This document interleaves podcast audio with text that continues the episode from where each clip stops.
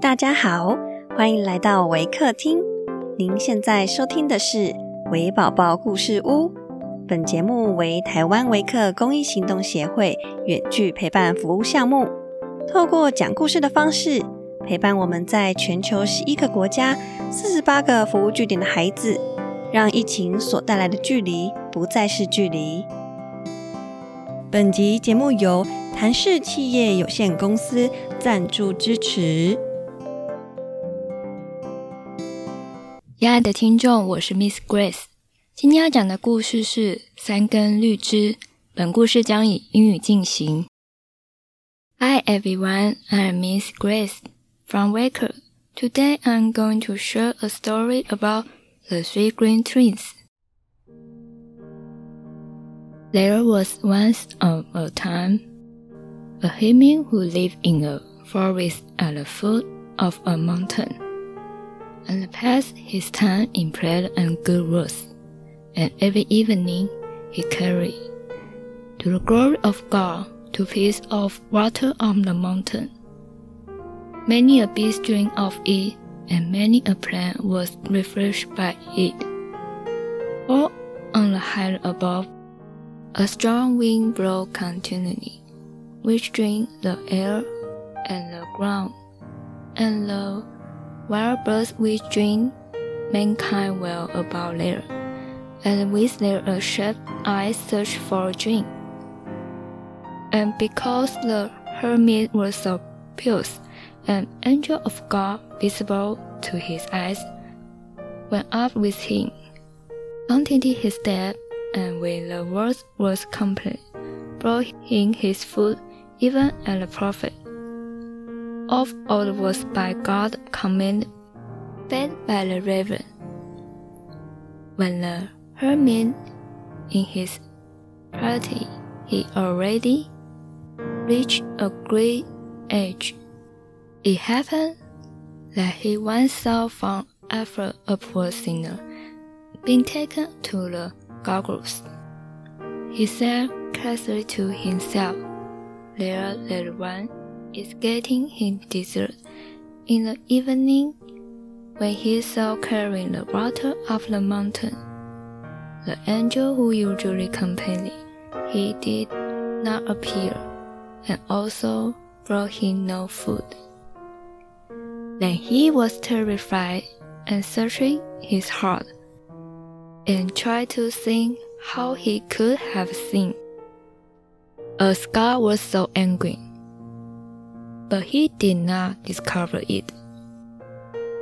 Then he knelt at no drink, threw himself down on the ground, and prayed day and night. And as he was one day so bitterly weeping in the forest, he heard a little bird singing beautifully and delightfully, and then he was still more troubled and said, How joyously thou singest! The Lord is not angry with thee. Ah, if thou could but tell me how I can have offended him, then I might do penance, and then my heart also will be glad again.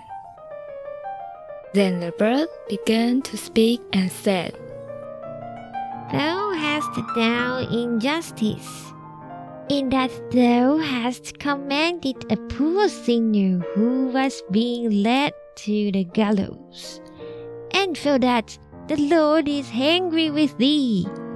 He alone sits in judgment. However, if thou wilt do penance and repent thee sin, he will forgive thee. Then the angel stood beside him with a dry branch in his head and said, Thou shalt carry the dry branch until the three green twigs sprout out of it. But at the night when thou wilt sleep, thou shalt carry this dry branch until three green twigs sprout out of it. But at the night when thou wilt sleep, thou shalt lay it under the head. social bed were fled from door to door, and not tarry more than one night in the same house. That is the penance which the Lord lays on thee. And the hermit took the piece of wood and went back in the world which he had not seen for so long. He had enjoyed nothing but what was given him at the doors. Many petitions were, however, not listened to, and many doors remained shut to him. So that he often did not get a crumb of bread. Once, when he had gone from door to door from morning till night, and no one had given him anything, and no one will shelter him for the night, he went forth into a forest, and at last found a cave which someone had made, and an old woman was sitting in it. Then said he, Good woman, keep me with you in your house for this night. But she said, No, I dare not. Even if I wished, I have three sons who are wicked and wild. If they come home from their roving expedition and find you, they would kill us both.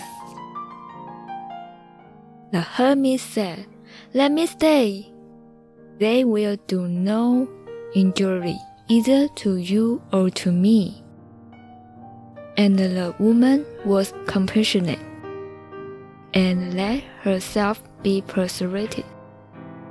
Then the man lay down their stairs and put a bit of wood under his head. When the older woman saw him do that, she asked the reason of it.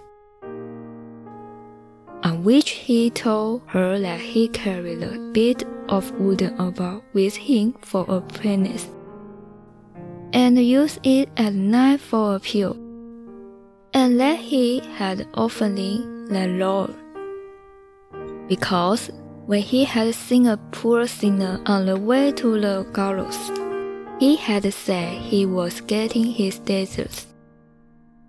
Then the woman began to weep and cry. If the Lord so punishes one single word, how will it fare with my sons when they appear before him in judgment?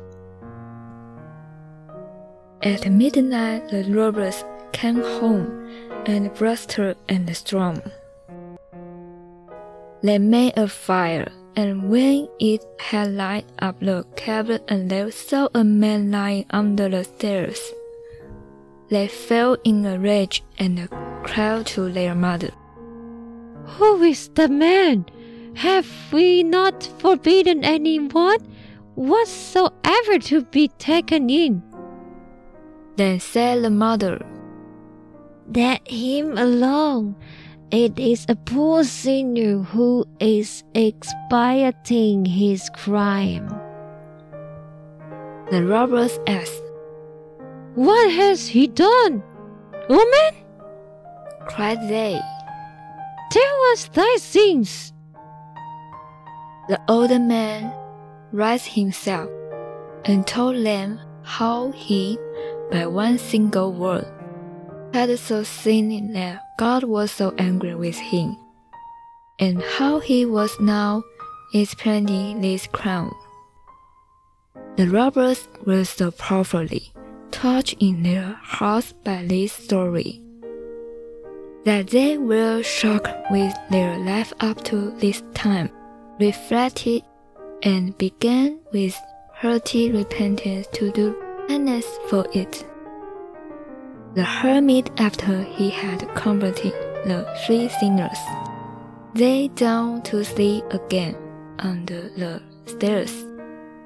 In the morning, however, they found him dead, and out of the dry wood on which his head lay, three green twigs had grown up on high.